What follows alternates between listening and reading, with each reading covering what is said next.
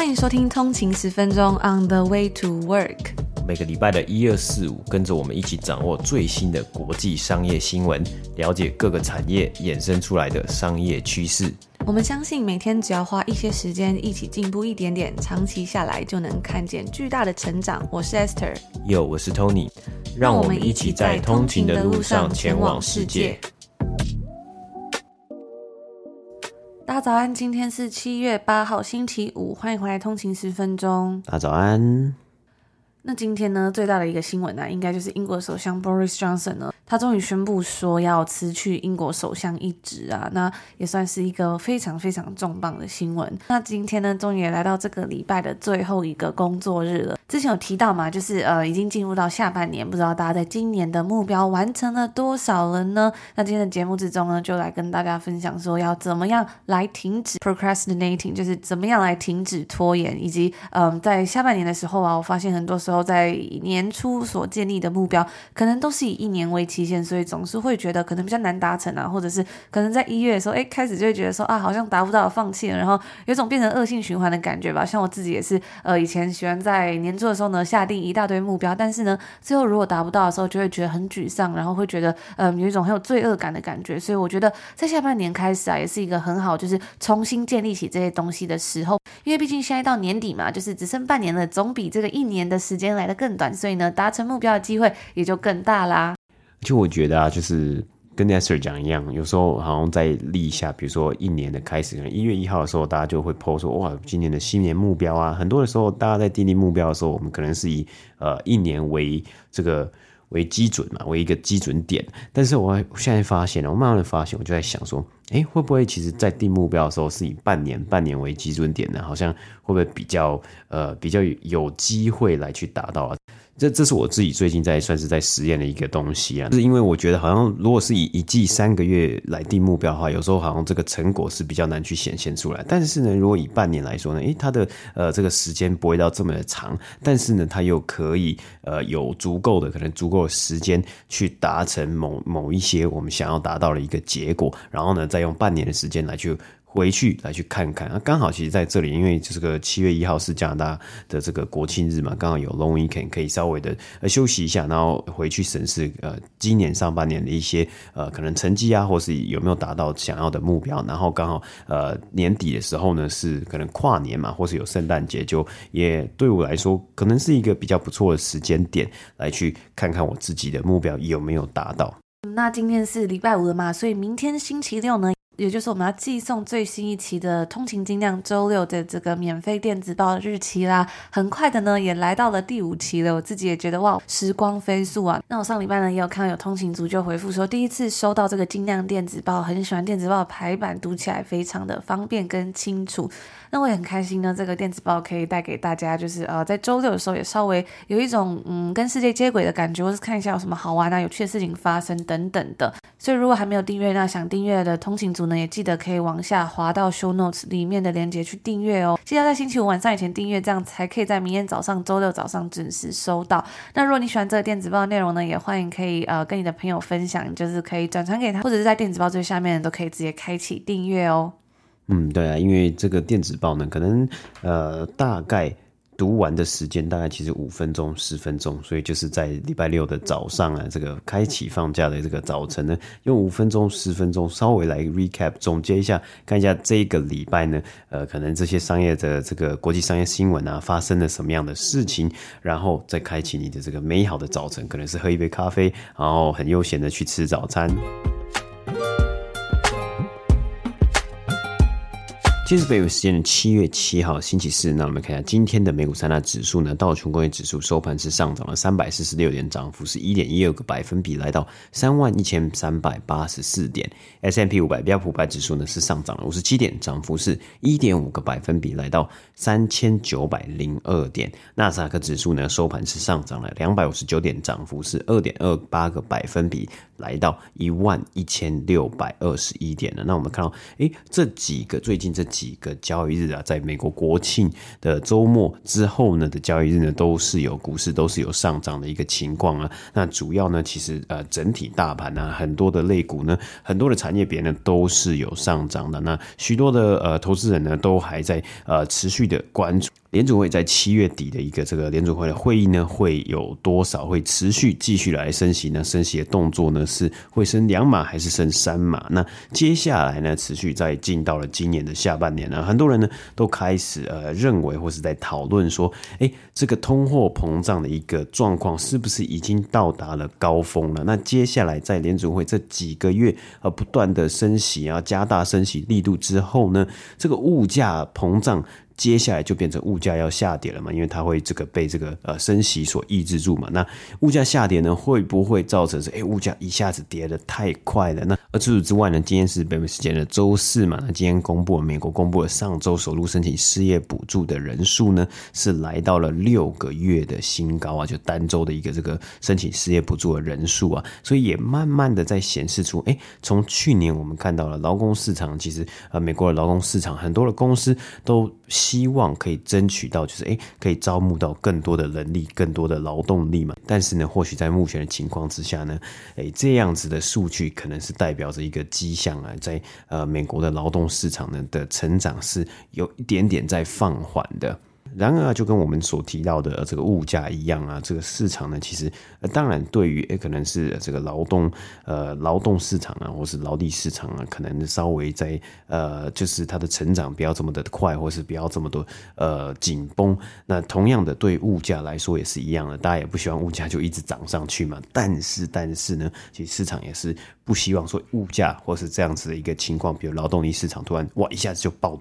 爆掉了，一下子，比如说呃，一堆人失业，一堆人找不到工作，或是说物价一下子就掉到谷底啊，这样这个呢也其实也不是一个比较好的一个，或是比较乐见的一个结果了。而今个股方面呢，标普五百。指数之中，十一个产业别啊，有十个产业别都有上涨的一个情况。那今天 GameStop 呢，民营股的这个呃之王之一，GameStop 呢收盘是上涨了十五 percent 呢，来到一百三十五块美金的。那呃 GameStop 的该公司啊，它在本周三北美时间周三呢是要宣布，他们要来做这个股票分拆的动作啊，那就会变成呃一股呢会拆成四股的一个 stock split。而除此之外呢，今天收盘的生技公司 C g n 呢，今天收盘是上涨一点六个百分比，来到一百七十七块美金呢。那今天最主要的消息呢，是《华尔街日报》持续的报道，另外一间美国的领先制药厂啊，这个制药公司 Merck。呃，中文可以翻成默沙东或是默克，呃，有意要来收购哎这一间我们刚刚讲到的生技公司 Seagen。那 Merck 呢，其实算是一个呃美国非常首屈一指的、非常领先的一个呃制药公司嘛。那最近呢，也有几个代表作，包括说哎治疗 COVID 的口服药嘛，Merck 也有呃去来推出来研发出来。那为什么 Merck 今天想要来收购 Seagen 呢？其实这样这个新闻呢、啊，在今年的六月，就是上个月中的时候呢，《华尔街日报》就已经率先报道出来说，哎，Merck 有可能有机会要来考虑。收购 C 建啊，并且呢，他们提出来的一个收购的要求是超过一股啊，是超过两百多块美金啊。那这个估值或是整个交易案的价值呢，会超过四百亿美金。我们看到今天收盘 CJ 的这个股价呢，是来到一百七十七块啊。其实它在六月，呃，《华尔街日报》第一次报道出来这样子的一个呃传闻，这个交易案的传闻的时候呢，CJ 的这个股价应该是在一百五十块左右啊。所以它其实也已经先。涨了一波了。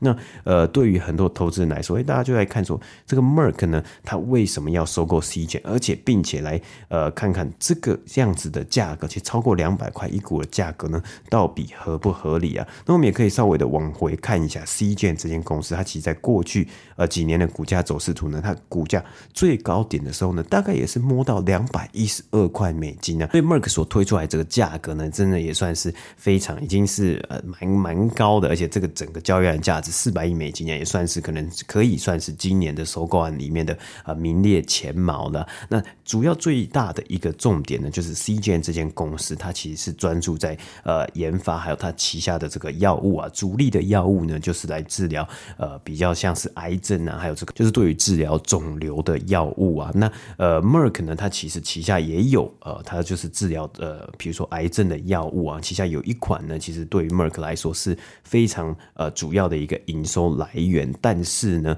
呃，那款 Keytruda 应该是这样念啊，只是我呃这个比较不会念这个药物的名称。但这一款呃这个药物呢，它在二零二八年的时候呢，它的这个专利权呢就会来截止了。所以到时候呢，其实 Merck 也是在布局，慢慢的布局，说希望可以透过有其他的药物或是。扩大它旗下可能药物的呃这个品牌的多元性啊，还有药物的这个种类的多元性，来维持它的营收的来源呢、啊。那 Seagen 呢，就可能可以当做一个比较好的助力来去呃补足这个 Merck 即将可能这一款旗下这款明星药物的一个呃失去专利权呢、啊，有可能会对于它的营收所造成比较大的一个影响。那另外一个原因，为什么 Merck 要来考虑收购 Seagen 呢？因为其实这两间公司他们在呃过去呢就已经有合作，就是一起共同研发药物啊，并且 Merck 有出资给 Seagen，就是算是在他们共同的研发计划里面呢，Merck 有出呃算是投资啊。而除了这个可能性的一个呃收购案四百亿美金的一个这个交易案之外呢，就让我们想到了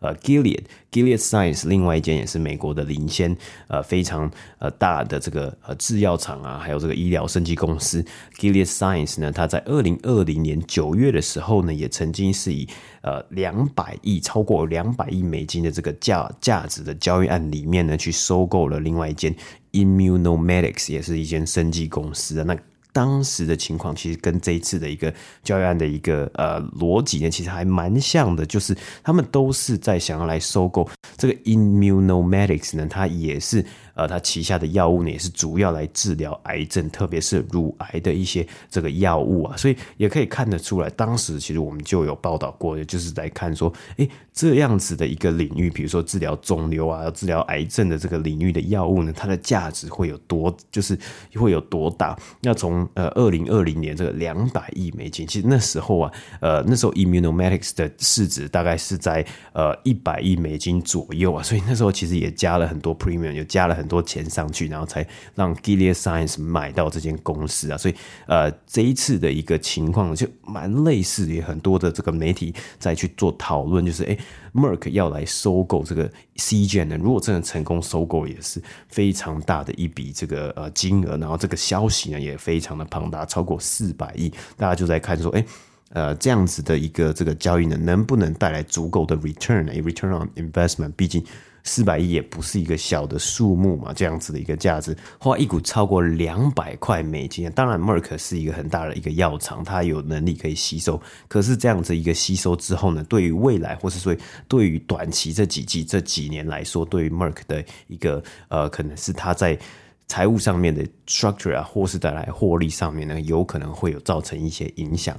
那 Merck 今天收盘呢，它的这个股价是稍微微微的下跌零点一三 percent，但是整个拉长啊，今年至今的表现其实算是还不错。今年至今呢，Merck 的这个股价是有上涨二十一 percent 的一个表现呢，算是跟大盘相比啊，这个表现算是还不错的。那以上呢就是今天美股三大指数的播报。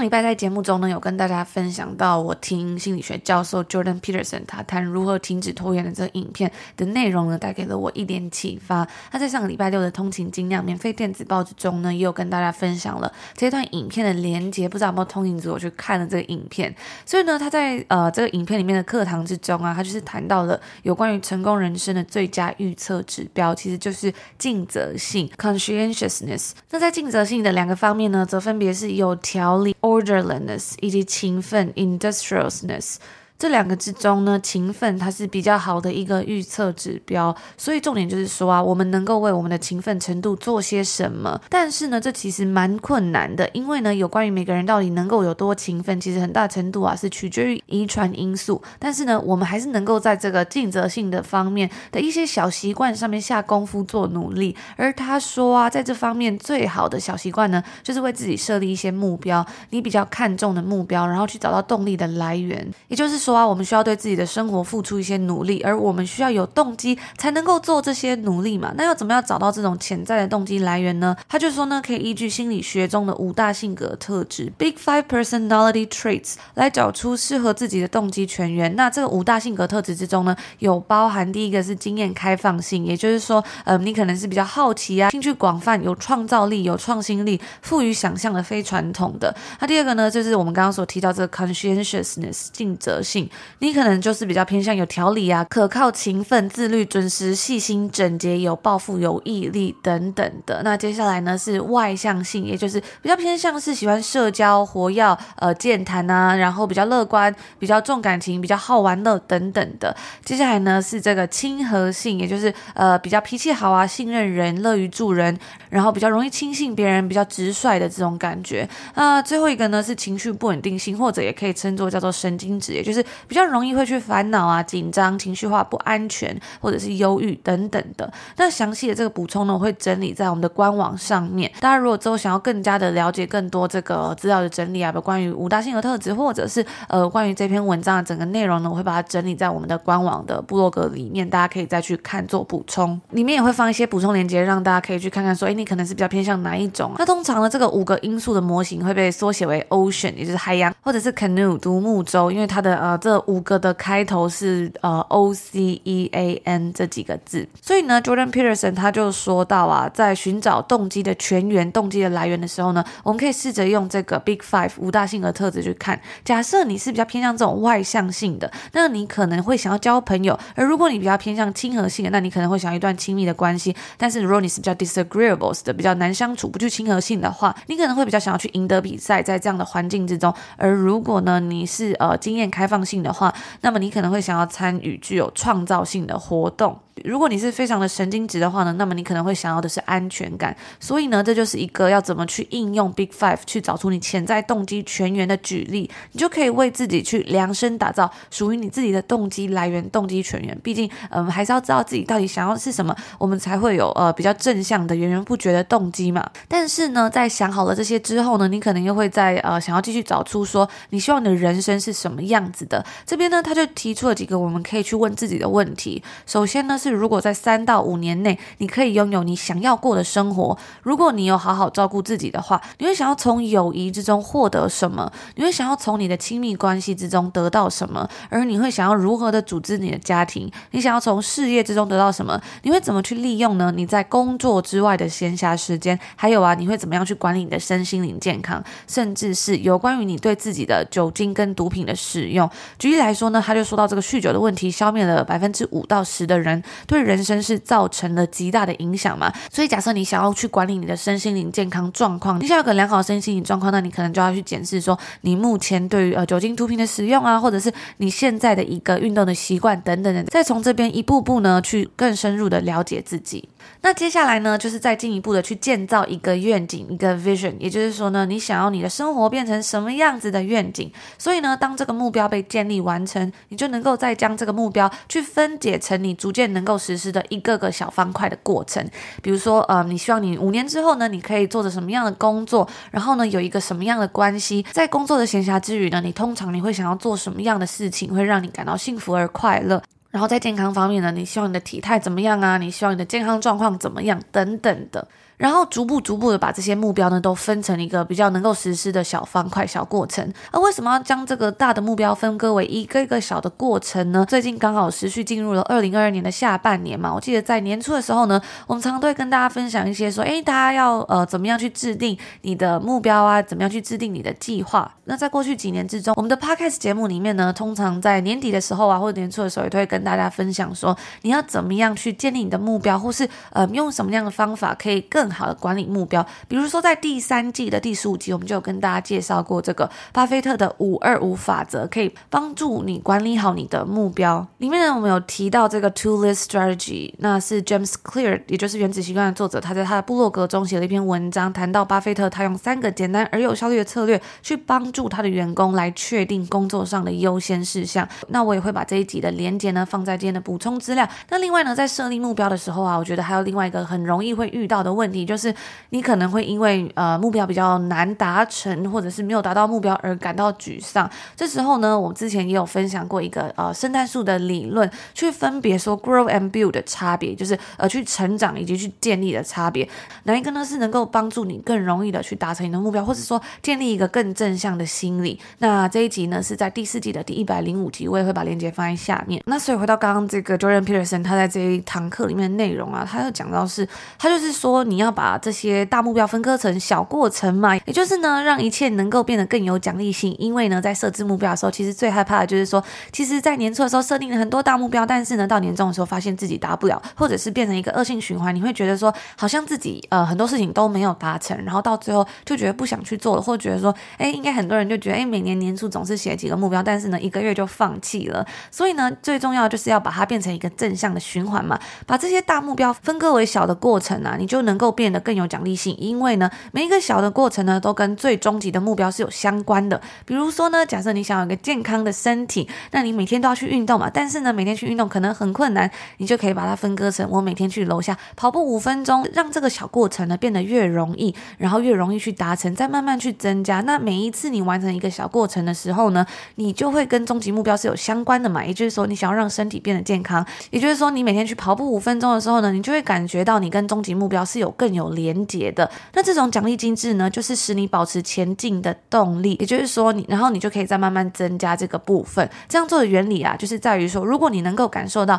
你是在朝向一个有价值的目标前进，然后产生积极的情绪的时候呢，这个奖励机制啊，它就能够有更好的运作。所以呢，这也就是为什么必须要找出一个你自己很重视的目标，因为除此之外啊，你做任何事都无法获得管用的积极动力。原则上来说呢，目标越有价值，与目标相关的每个小过程就能够越能生产出正的能量，然后造成一个更积极、更永续的循环。所以我自己就在想啊，以前我自己在读书的时候，好像都是一个比较像偏向负面的奖励机制，就是你要呃赢过别人啊，然后去做第一名啊，或者要考一百分。但是呢，有时候这并不是这么容易达成。那久而久之呢，你可能就是因为会长期因为自己达不到啊，所以就会变成一个负面的循环。或者是举例来说啊，像有的补习班呢，他们可能会说希望学生能够拥有好的成绩，但是呢，他们就是用打骂的方式，然后去压迫这个学生，让他可能感到害怕，然后用这样的动力去驱动一个人去前进嘛。但但是呢，在这个 Jordan Peterson 他这影片里面，他就很强调的是在讲到这个正向的过程。所以总而言之呢，回归到初衷啊，其实永远的问题就是说，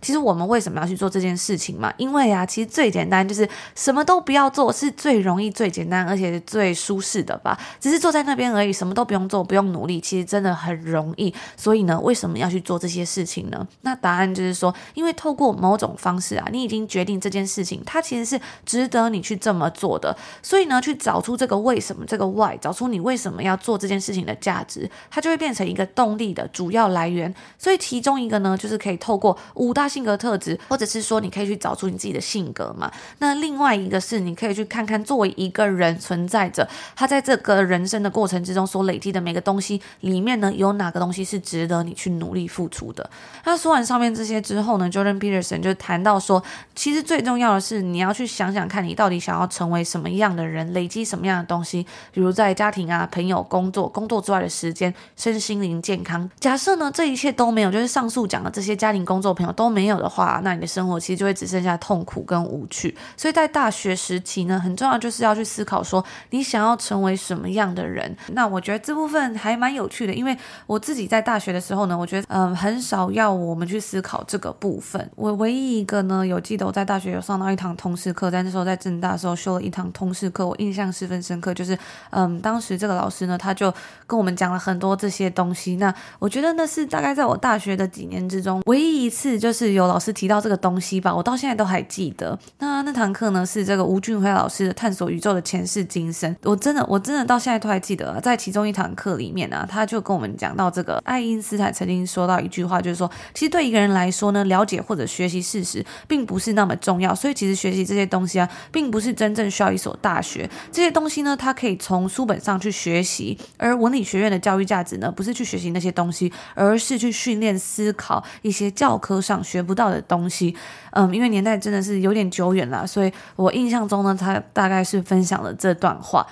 那我记得这段话当时也对我影响很大，然后才会开始去想想看，说未来到底想要做什么样的事情啊，成为什么样的人。然后好好的持之以恒往那个方向发展，这样子。那回到这个影片内容啊，想好你要成为什么样的人之后呢，就是你自己想清楚之后，再用你所学到的东西啊，去努力变成你想要成为那个样子。那其实我想，这也是为什么我们每天在这里做节目的一个非常非常大的动力，就是透过不断的去努力啊，还有学习，我觉得我们才有办法去真正扩大能力圈，而不是可能很多时候都是嗯，比如说听别人的分析啊，听别人的观点等等的，而是呢，我们去学习这些商业故事，了解不同的知识，现在世界上在发生什么样的事，去了解越来越多的时候呢，接下来你要去培养自己独立思考的能力，我觉得这个才是最最最为重要的。然后再运用这些东西，努力去成为自己想要成为的人。那后来呢，他还有讲到一个很重要的重点，就是说你要去分辨这个你想要成为什么样的人，跟你应该要成为什么样的人。因为啊，人们不喜欢弄清楚自己的目标，因为他们不喜欢明确的失败条件，所以呢，通常会把自己搞得既朦胧又模糊的时候，你就不知道你什么时候会失败啦。因为多数人可能就会说，我根本不想要知道我什么时候会失败，因为这很痛苦，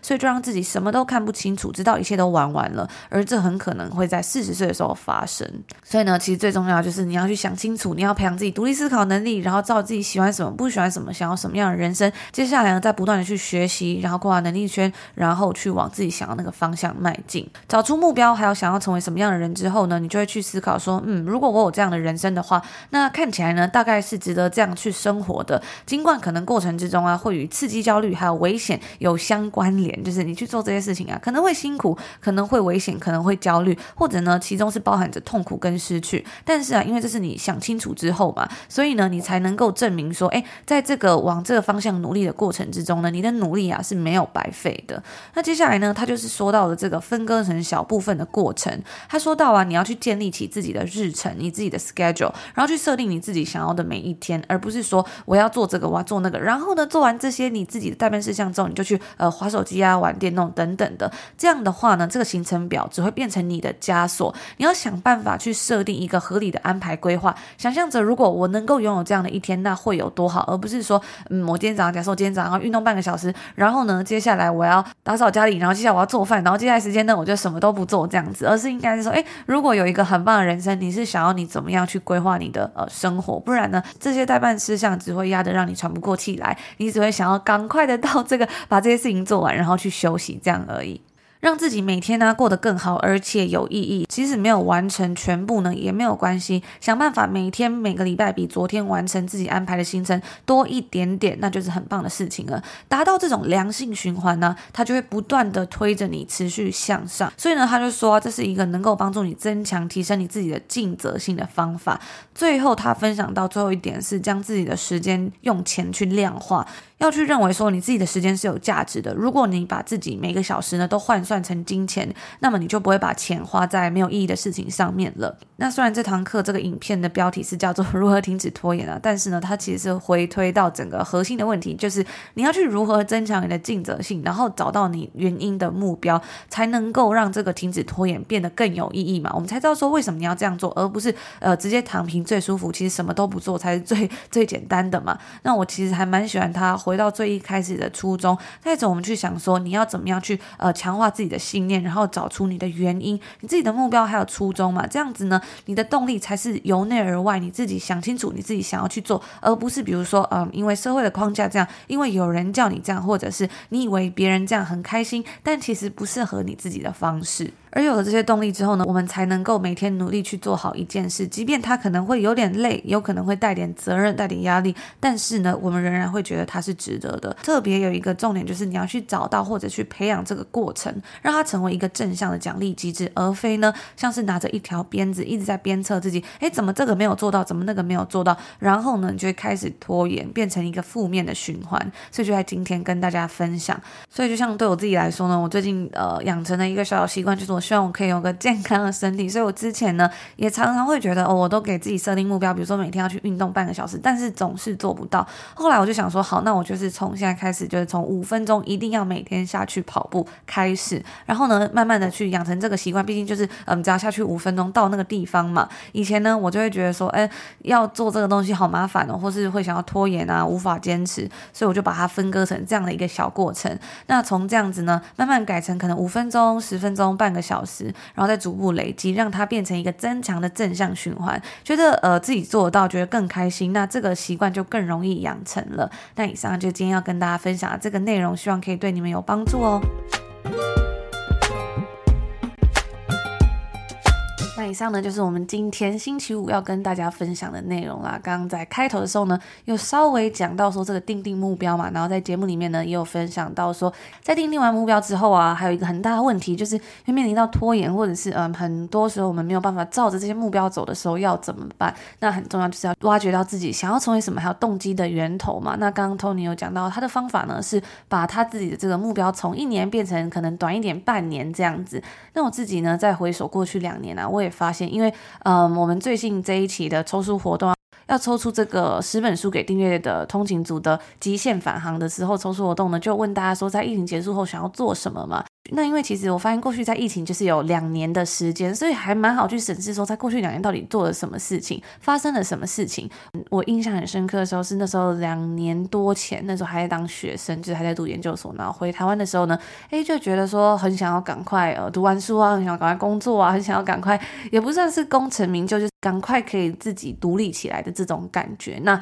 经过了两年之后呢，在呃上一次回台湾的时候，哇，我就是做了很多我觉得非常开心的事，比如说呃。带爸爸妈妈去按摩啊，或者是帮爸爸妈妈换了呃新的床垫，诸如此类的事情。然后还有之前跟大家分享，就是带阿妈去洗头嘛。我觉得嗯，在做这些事情的时候，我都觉得非常的开心啊，就是很感谢爸爸妈妈从小到大就是一直以来对我们的栽培嘛。所以在过了这两年之后呢，在这一次回台湾的时候，终于可以做到这些事情的时候，我觉得真的是非常非常的开心，也算是我这两年的一个我自己对我自己来说的一个目标吧。所以最后呢，总而言之，就是大家如果还没有去参加这个通勤族专属订阅通勤族专属这次抽书活动的话，今天是最后一天喽，记得要在呃晚上午夜之前去 Slack 群组参加抽奖哦。今天是礼拜五啦，我们就先在这边祝福大家这个礼拜五有一个愉快的开始始，美好的一天，还有这个周末也是有一个愉快的周末，我们就下周见了，下周见，拜拜。拜拜。